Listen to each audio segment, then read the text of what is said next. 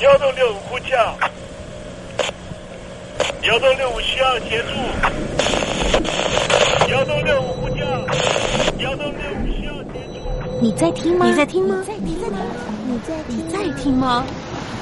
人生如航行，去与返，载满多少故事？你要睡上下铺吗？后面这个地方。如果吵得太累的话，三天都没有洗澡，真的很累，地上就躺着就睡了。我有看到我父母亲，我现在是要去看父母亲的状况。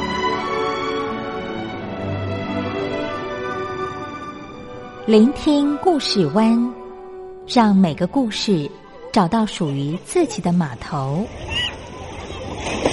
我到了那儿以后，我们就往妈妈家去。我一到那边，就感觉我妈妈已经她能够活活下来都不容易。我知道，他没他没跟我讲，我也不敢问，好好苦。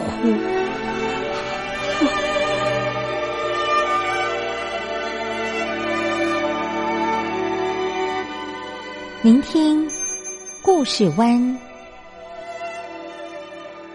聆听故事湾。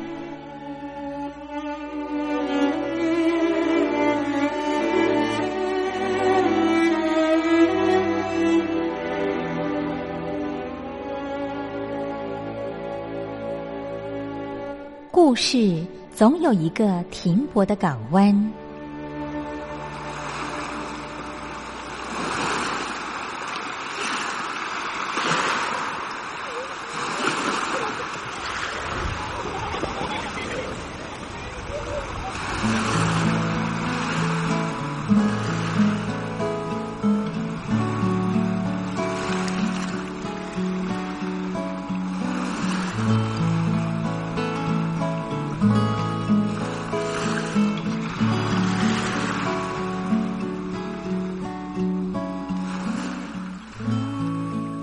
一二三四五六七七六五四三二一，大陆听众朋友您好，我是您的好朋友东山林，在台北问候您。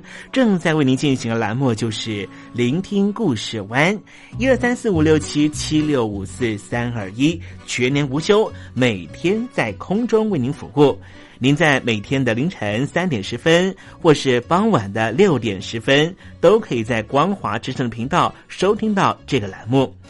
聆听寰宇趋势，不用太多解释，因为聪明的你心中自有诠释。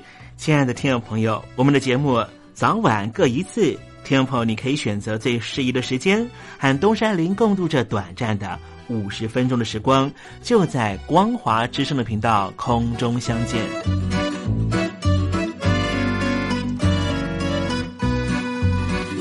那么，听众朋友，收听、聆听故事湾东山林的节目，到底能够听到什么样的内容呢？尤其啊，我们环宇全世界，焦点放到神州大陆啊，光是整个中国大陆呢，就有将近九千家不同的大大小小的电台了。我们的节目到底有什么不一样的地方呢？嗯，让东山林自吹自擂一下吧啊。宫中频道何其多，赵钱孙李挺能说。热点平地上直播，仔细听来差不多。直播室外领导多，你说他能怎么说？开场才说茶黑窝，碰上土狼不敢摸。主播低头翻翻稿，导播左右反复搓，想到孩子泪婆娑。好了好了，都别说，且听东山林怎么说。东山林不是红太狼，也不是那喜羊羊，亲亲海上一叶舟，才能自在自在说。客官呐、你拉把椅子随便坐，袒胸露背床上卧，怎么自在怎么做，就当这是自己家，自己家。睁大眼睛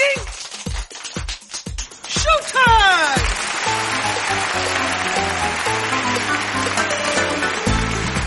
听众朋友，你好，我是你的好朋友东山林，在台北问候您。正在为您进行的栏目就是《聆听故事湾》啦。为什么节目的开场要这样的隆重呢？因为在凌晨三点钟的时候才进行我们的节目啊。听众朋友可能正在打瞌睡之中，或是呢在睡梦之中，所以呢要赶快把听众朋友呢让那瞌睡虫踢到九霄云外啦。听众朋友，今天的节目非常的精彩，千万不要错过喽。那么精彩的内容到底包含了什么呢？赶快让东山林为您报告。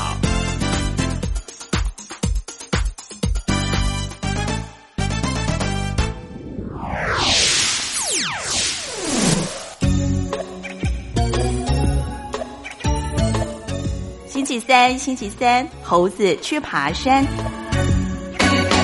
但是在今年七月份的时候啊，这个引起呢啊中国大陆的网民呢非常恐慌的一件事情，就是呢，当时网络盛传呢说美国的全球鹰无人机呢竟然在北京的上空飞越过去啊，发生的时间点呢就是在今年的七月十五号下午三点多。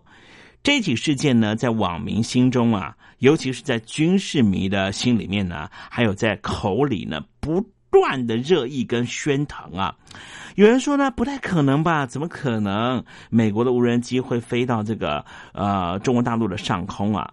但是呢，这是一个确切的消息。美国方面呢，也没有证实这件事情，北京方面呢，也没有办法查清楚。为什么没办法查清楚呢？因为呢，中国的雷达系统虽然已经发现和捕捉了这一架飞机的行踪，可是因为呢，这架美国的全球鹰无人机呢，在侦查的时候呢，飞得太快又太高，中共呢根本就没有办法应对，只能说莫可奈何。这架美国最先进的全球鹰无人机到底是怎么飞的呢？其实啊，它是在七月十五号下午的时候啊，就从印尼的婆罗洲岛开始起飞，穿越了菲律宾西部的海域上空，然后又穿越了台湾海峡，紧接着就笔直的、直直的飞入了中国大陆的领空。大约是在七月五号的下午两点十四分的时候，它进入了福建，然后一路向北飞，穿越了浙江等省份，最后进入了俄罗斯北极圈，然后又降落到加拿大境内。哇，你想想看，这飞机是飞得非常非常的快啊！我们这个用民航机来说哈，从这个台北要飞到北京呢，至少呢也要这个五个多小时哈。没有想到呢，他下午两点多起飞哈，然后呢，他还不是从台北起飞的呢，他是从这个印尼起飞，然后呢，很迅速的绕菲律宾、绕台湾，然后呢，直接进到福建，很迅速的在下午三点钟啊，也就是说不到一个小时的时间，他就从印尼呀。飞到了北京的上空，天哪，太恐怖了吧！哈，好，待会在时政你懂的环节里面，我们就来谈谈啊，美军在东亚哈布设这些无人机的用意到底是什么啊？好，今天节目的下面阶段呢，还要为您进行另外一个环节，这个环节呢就是怎么吃不食指。分手伤了谁？谁把它变美？成了诗，已无所谓。让你再听众朋友您好，我是孙燕姿，邀请你仔细听我的专辑《完美的一天》。因为回忆，当然有东山林的陪伴，就是完美的一天。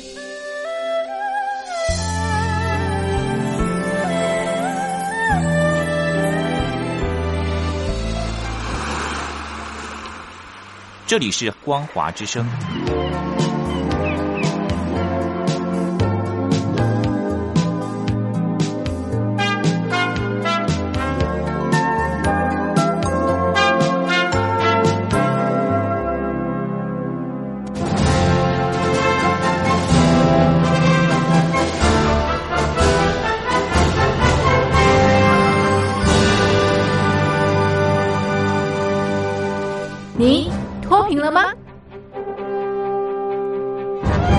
年轻时候的习近平就深知贫困之苦。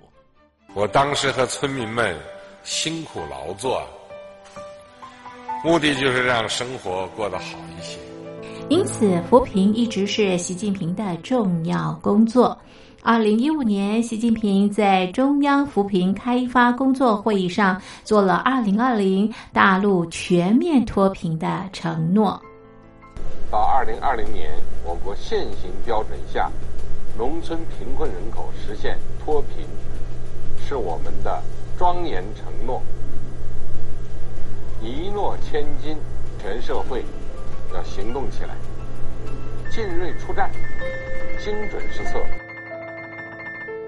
于是，一场脱贫攻坚战席卷大陆。为了打赢扶贫攻坚战，大陆提出了精准扶贫。世界上大部分采用的扶贫方式，都是将扶贫的钱平均分给贫困者。中国的精准扶贫则完全不同。为了让资金使用更高效，扶贫效果更好，中国根据村子的特点。以及每户村民档案记录的不同情况来分配钱，安排不同的扶贫方式。于是，有的村子做起了旅游业，有的村子通过修路大桥，极大的增加了农产品的销量。有些没有工作能力的老人，给他们生活所需资金保障；有些缺乏劳动技能的，给他进行职业培训。中国扶贫就是这样结合村子的特点与个人的情况，以个性化定制为每个贫困户找出脱贫方式，这就是中国扶贫的精准度。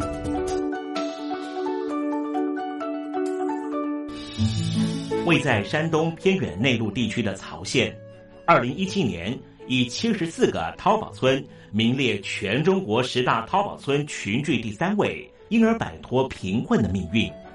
丁楼村是曹县淘宝村的鼻祖，全村有九成多的家庭在家开网店，大多以服装加工业为主，并形成产业，带动周边乡镇跟进发展，连人口都跟着回流，大学生和外出务工青年纷纷返乡创业。二零一六年，丁楼村的全年电商销售额已高达三个亿，产品远销十多个国家和地区。百分之八十以上的人家拥有私家车。从二零一六年到二零一九年，大陆累计发放三千八百多亿人民币，并动员大量人力全力扶贫。今年就是二零二零年，大陆彻底脱贫奔小康了吗？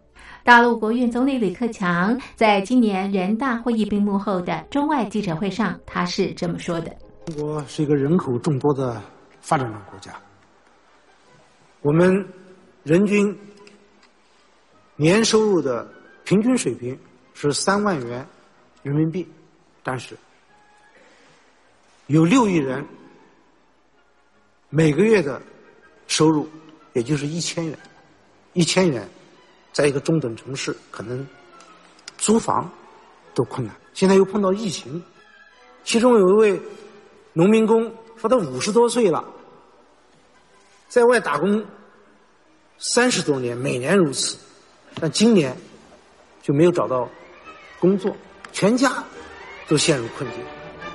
唉，听众朋友，你脱贫了吗？欢迎听众朋友来信分享你的脱贫经验，或者大陆政府脱贫做法与建议。我们准备高端短波收音机要送给您哦。活动从八月一日进行到十月三十一日，请您写下姓名、地址、邮编、联络电话、年龄等基本资料。传统邮件请寄到台北邮政一七零零号信箱，台北邮政幺七零零号信箱，嘉陵东山领收。电子邮件请寄 lily 三二九 at ms 四五点 highnet 点 net，l y l i 三二九 at ms 四五点 highnet 点 net。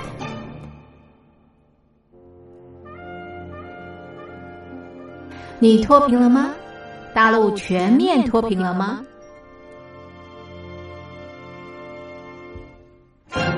现在，请习近平同志讲话。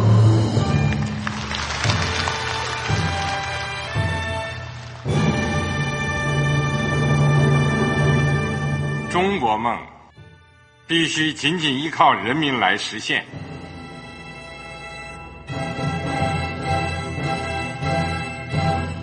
好国民得关心家事、国事、天下事。呃，谢谢发言人。我们注意到啊，现在那个外面有很多关于前中央政治局委员周永康的一些消息和报道。我不知道发言人对这个事情有没有什么可以呃透露、可以披露的？国家对于公示啊，不是什么东西都要公示的。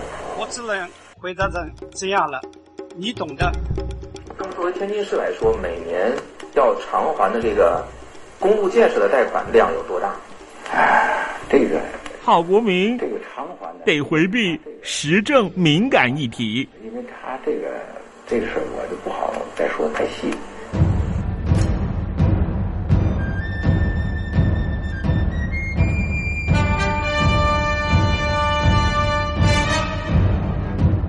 我们要坚持人民当家作主，坚持人民主体地位。任何官方不宜说太细。期望您体谅的话题，尽在时政，你懂的。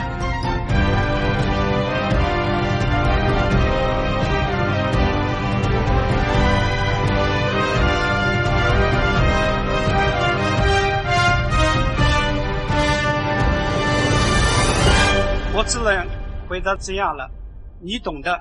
那些官方无法为您说太细的事情，就让东山林为您详细的说明白。天婆早上好，晚上好，正在为您进行的栏目就是聆听故事湾。此刻为您进行的环节就是时政，你懂的，一同关心焦点话题。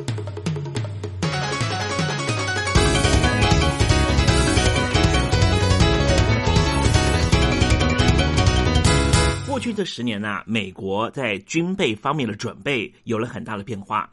其实投入的资金非常非常少。那么最近，美国的海军呢，就在加州一个基地啊，接收了第一架的 MQ 四 C 大型的无人机，也预定呢将会接收第二架的同型机种啊。这一批预计将会在美国海军的第十九无人机巡逻中队的无人机，将会以强大的续航力，还三百六十度的全方位侦测能力，有效的扩大海上侦搜的范围。而新接收的大型无人机啊，就会配备在关岛执行侦测和追踪北韩军事活动，以及在中国大陆的军队潜艇海上的动态任务。先跟听众们介绍一家公司吧，这是一家非常重要的军事公司，叫做诺斯普顿格拉曼公司，简称为诺格。诺格这家公司啊，是全世界第四大的军事生产集团，世界上最大的雷达制造商和最大的海军船只的制造商。在一九九九年的时候啊，他们收购了侦察系统和无人机制造厂商，之后研发功力大增。台湾和日本正在使用的。E to C 空中预警机就是他们生产的，而目前在东亚地区呢，总计大概有二十五架的空中预警机，就是要预警北韩以及共军的行动。而这一次美国首度所采购的 NQ4C 啊，就是诺格它所生产的一种机种。这种无人机的机种啊，是以 RQ 四全球之星无人战略侦察机研发改造而成的海军专用大型无人机。这种广域的海上监视系统是在执行广大的海洋和海岸地区的监控，以辅助新型的 P 八 A 海洋的巡逻机。QN 四 C 除了和全球之鹰一样。可以在一万七千公尺高空上面连续巡航三十个小时以上。它也配备有多功能的主动感应器和 X 波段的三百六十度主动电子扫描阵列雷达，也可以监控七百万平方公里的海陆范围，一次侦测五千两百平方公里的范围。如果搭配逆合成的孔径雷达。更可以在没有任何天候条件之下去辨识所有目标。不光如此，NQ4C 还拥有全球之鹰所欠缺的高速下降和较低航的高操纵能力。这款 MQ4C 大型的无人机呢，因为可以自动追踪多功能主动侦测器来发现的各个目标，然后他们就可以把这目标啊回传到地面的接收站和海上的航行舰队。这机型呢，还可以搭配类似于 EP 三所使用的模组化电站支援装备，以被动的方式侦测并且判别雷达和电波的发源器。也就是说，敌人在使用雷达的时候也会被我方所发现，就可以提供电站计划人员判定敌方的电站战斗序列，并且在必要的时候对敌军防空飞弹涵盖范围附近的有机警示，更可以借着雷达威胁源的参数资料库来判定海上敌舰的即时动态。对于军舰的数量不断的下滑，而且短期之内没办法再扩充的美国海军来说啊，为了有效集中战力在海上对决，必须要及时掌控广大海域的敌机、敌舰的情况。事实上，在美国海军内部啊，最近因为具备有远程摄影或是电子征收能力的舰载机，陆陆续续都除役了，也就是说，它使用的年限已经到期了。短期之内呢，美国海军又没办法有任何替代的机型，所以目前呢，只能够依靠陆基海上巡逻和电侦情报机执行这项任务。那么现在呢，美国海军已经添购了 NQ-4C，不仅能够弥补这战力的嫌隙，更可以大幅的强化海上及时情收的能力。过去十多年来啊，我们发现了美国海军呢跟中共跟俄罗斯对于所谓的实力相当的对手的消长趋势是十分明显的哦。不光是中国大陆和俄罗斯方面呢，在新一代的主力军舰数量是快速增加，所搭配的反舰、防空甚至对地攻击型的巡弋飞弹，在射程、威力和精准度上面都是大为提升。因此，美国和这些相当的。潜在对手的双方战力的差距是越来越小，而现在中共的航舰舰队已经开始成型了，在可预见的未来，势必将会成为美国海军，尤其啊就在东亚地区、亚洲大范围地区非常重大的威胁。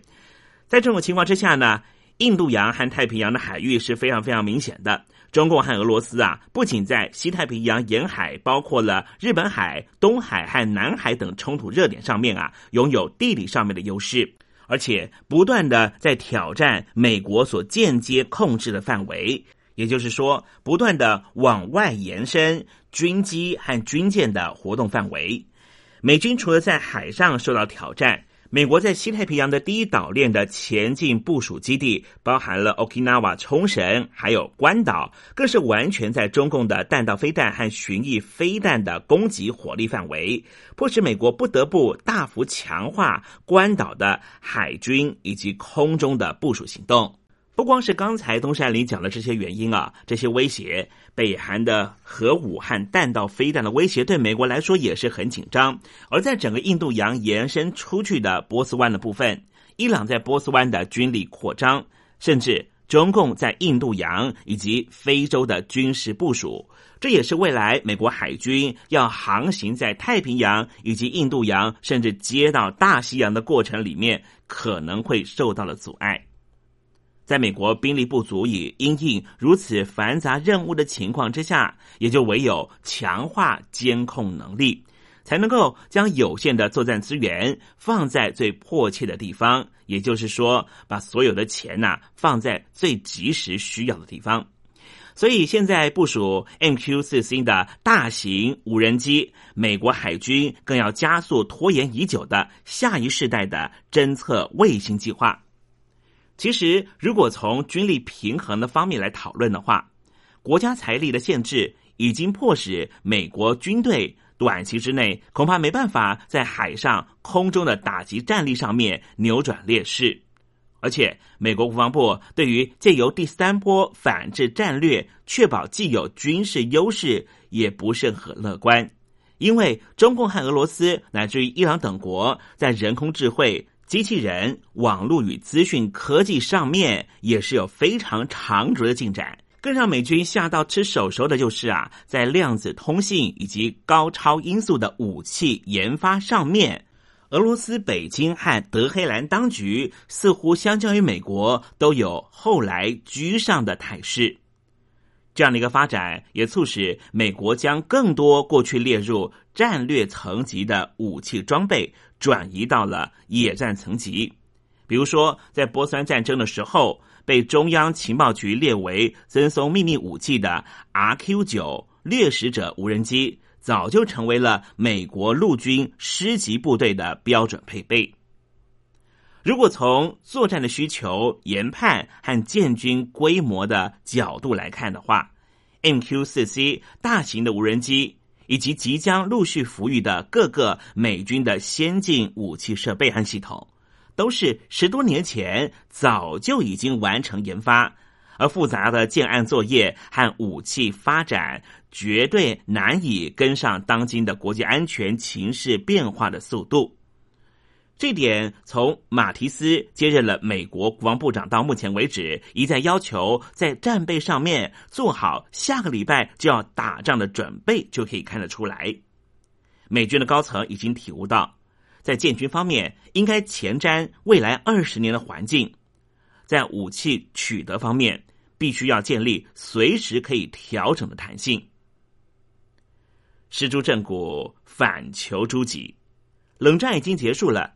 美军曾经很自满，傲视全球的超强军事实力，并且断言说啊，数十年之内没有人能够和他们分庭抗礼。但是过去十多年，美军建军备战完全停顿之后，现在赫然发现敌人的进步十分的神速。今天跟听众朋友介绍的美国海军新部署的 MQ-4C 大型的无人机。这个部署啊，其实只是补强方式之一。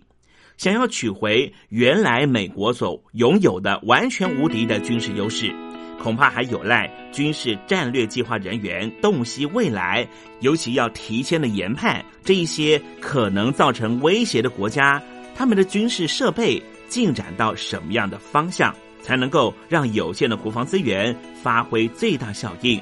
否则，美军的颓势恐怕很难逆转。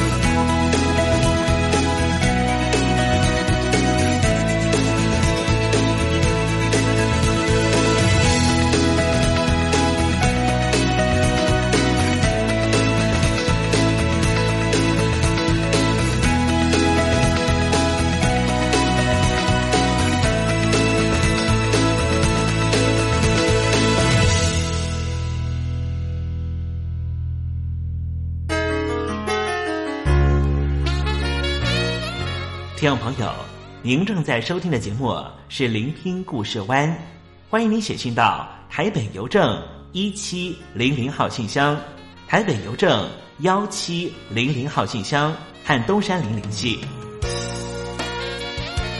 东山林就是东边的山里有只麒麟的东山林，东山林等候您的来信哦。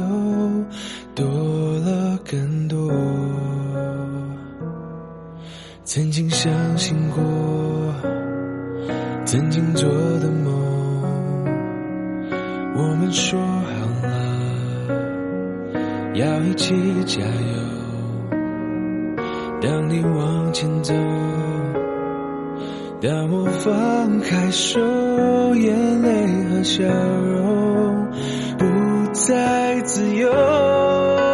受够一步两步三步，我错过。我会对你说，反正我不难过，再找不到。想。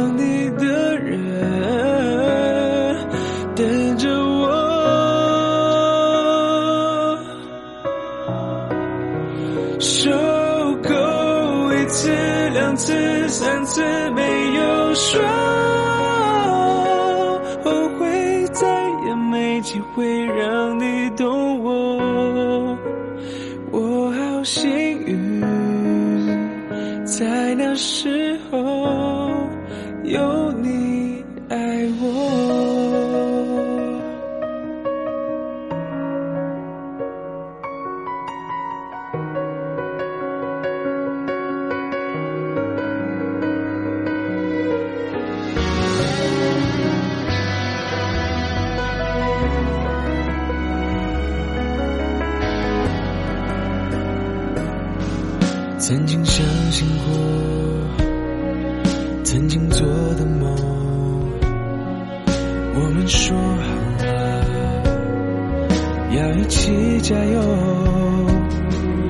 可能值得，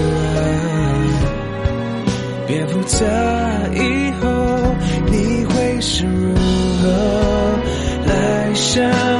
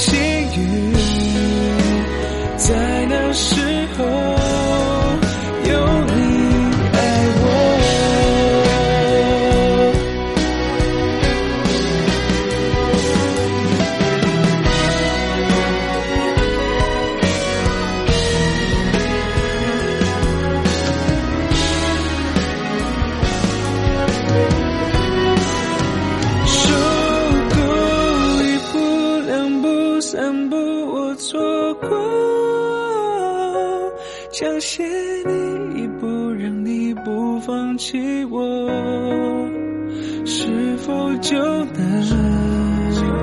不。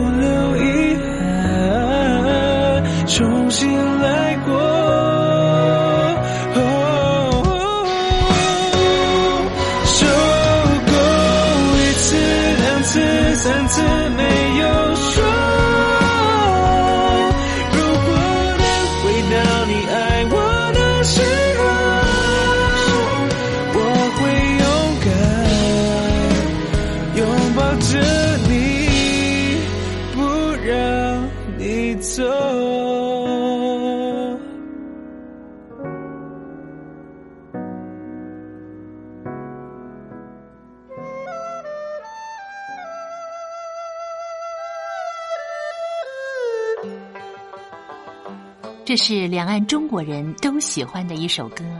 小城故事多充满喜和乐。如果主持人播错了速度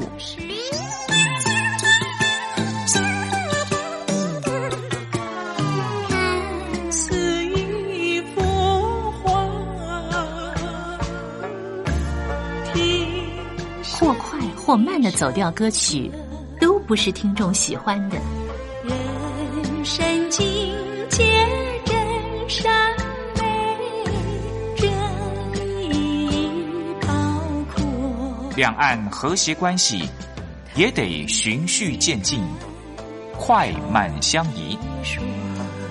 小城故事真不错，情。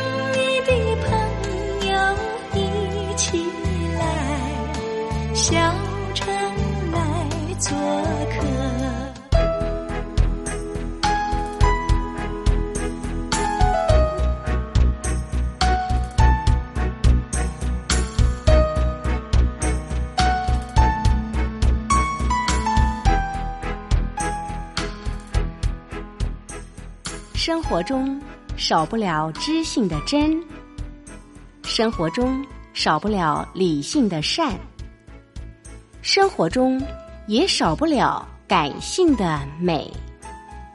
光华之声，永远陪伴您，生活在真善美的世界。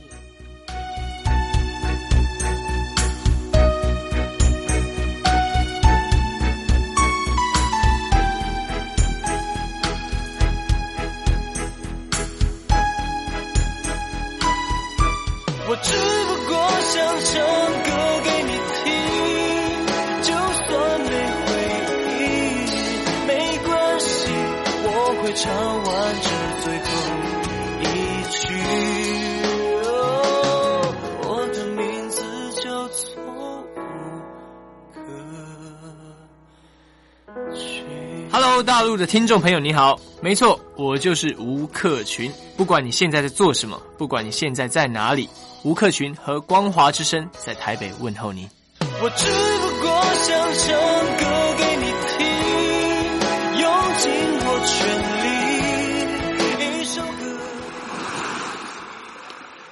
这里是光华之声。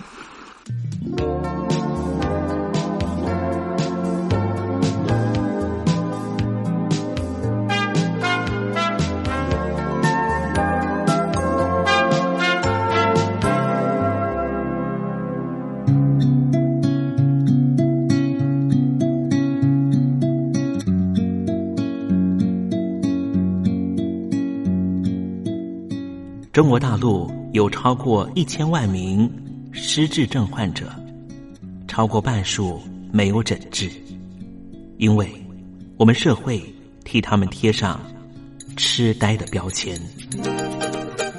Hello，来了失智症不是绝症，及早发现，尽早治疗，可以减缓恶化。透过饮食，还可以避免患病哦。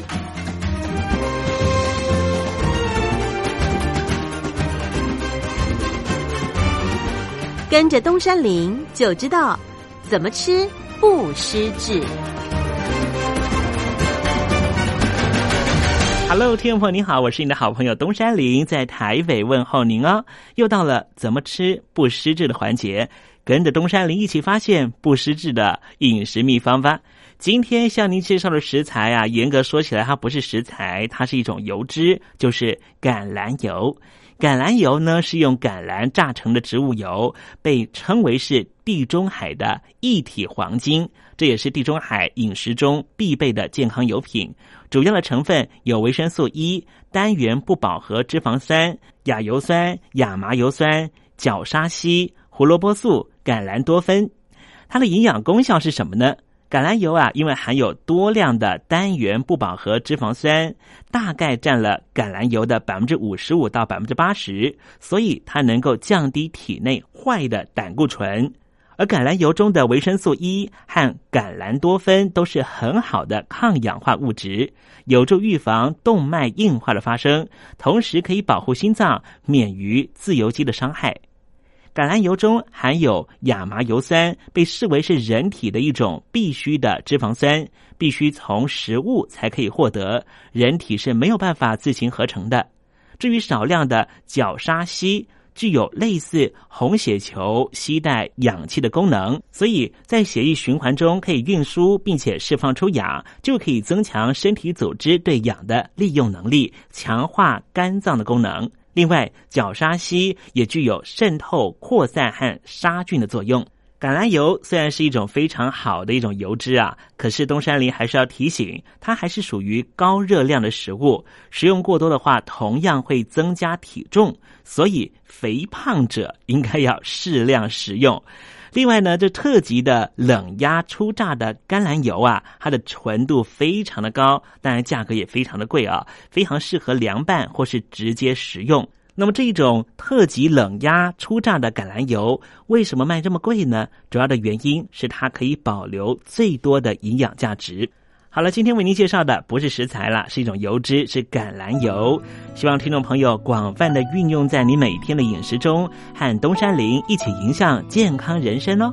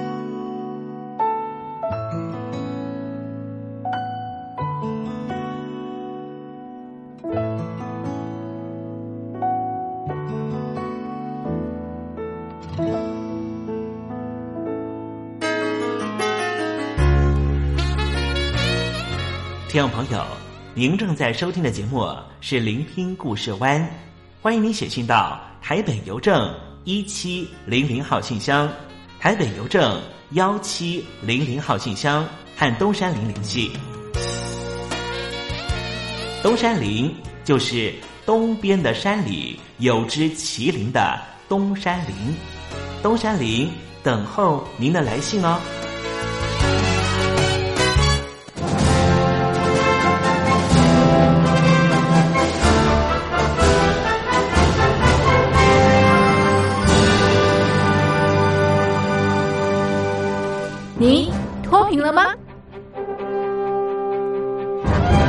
年轻时候的习近平就深知贫困之苦。我当时和村民们辛苦劳作，目的就是让生活过得好一些。因此，扶贫一直是习近平的重要工作。二零一五年，习近平在中央扶贫开发工作会议上做了二零二零大陆全面脱贫的承诺。到二零二零年，我国现行标准下，农村贫困人口实现脱贫，是我们的庄严承诺。一诺千金，全社会要行动起来，进锐出战，精准施策。于是，一场脱贫攻坚战席卷大陆。为了打赢扶贫攻坚战，大陆提出了精准扶贫。世界上大部分采用的扶贫方式，都是将扶贫的钱平均分给贫困者。中国的精准扶贫则完全不同。为了让资金使用更高效，扶贫效果更好，中国根据村子的特点。以及每户村民档案记录的不同情况来分配钱，安排不同的扶贫方式。于是，有的村子做起了旅游业，有的村子通过修路大桥，极大的增加了农产品的销量。有些没有工作能力的老人，给他们生活所需资金保障；有些缺乏劳动技能的，给他进行职业培训。中国扶贫就是这样结合村子的特点与个人的情况，以个性化定制为每个贫困户找出脱贫方式，这就是中国扶贫的精准度。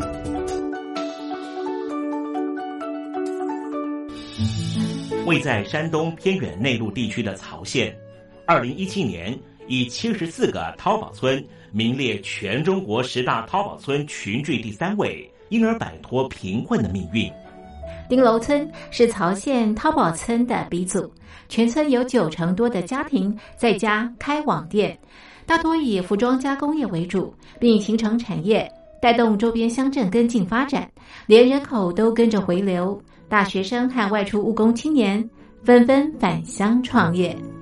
二零一六年，丁楼村的全年电商销售额已高达三个亿，产品远销十多个国家和地区，百分之八十以上的人家拥有私家车。从二零一六年到二零一九年，大陆累计发放三千八百多亿人民币，并动员大量人力，全力扶贫。今年。就是二零二零年，大陆彻底脱贫奔小康了吗？大陆国运总理李克强在今年人大会议闭幕后的中外记者会上，他是这么说的：“中国是一个人口众多的发展中国家，我们人均年收入的平均水平是三万元人民币，但是有六亿人。”每个月的收入也就是一千元，一千元，在一个中等城市，可能租房都困难。现在又碰到疫情，其中有一位农民工说，他五十多岁了，在外打工三十多年，每年如此，但今年就没有找到工作，全家都陷入困境。哎，第二朋友。你脱贫了吗？欢迎听众朋友来信分享你的脱贫经验，或者大陆政府脱贫做法与建议。我们准备高端短波收音机要送给您哦。活动从八月一日进行到十月三十一日，请您写下姓名、地址、邮编、联络电话、年龄等基本资料。传统邮件请寄到台北邮政一七零零号信箱，台北邮政幺七零零号信箱，嘉陵东山领收。电子邮件请寄 lily 三二九 at ms 四五点 highnet 点 net，l y l i 三二九 at ms 四五点 highnet 点 net。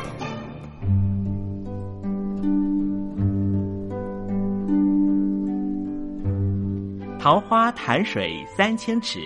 不及汪伦送我情，听众朋友，大诗人李白告老还乡，云游四海，从繁华的长安城到安徽乡间的桃花潭。这首送给相见恨晚的朋友汪伦的诗，用词非常淳朴，但是情意深厚。东山林也狗尾续貂一下：台北城杜鹃盛开，不及听友。一封短讯，写信给我吧。台北邮政幺七零零号信箱，台北邮政一七零零号信箱。我是东山林，东边的山里有只麒麟的东山林。祝您一切安好，明天再会。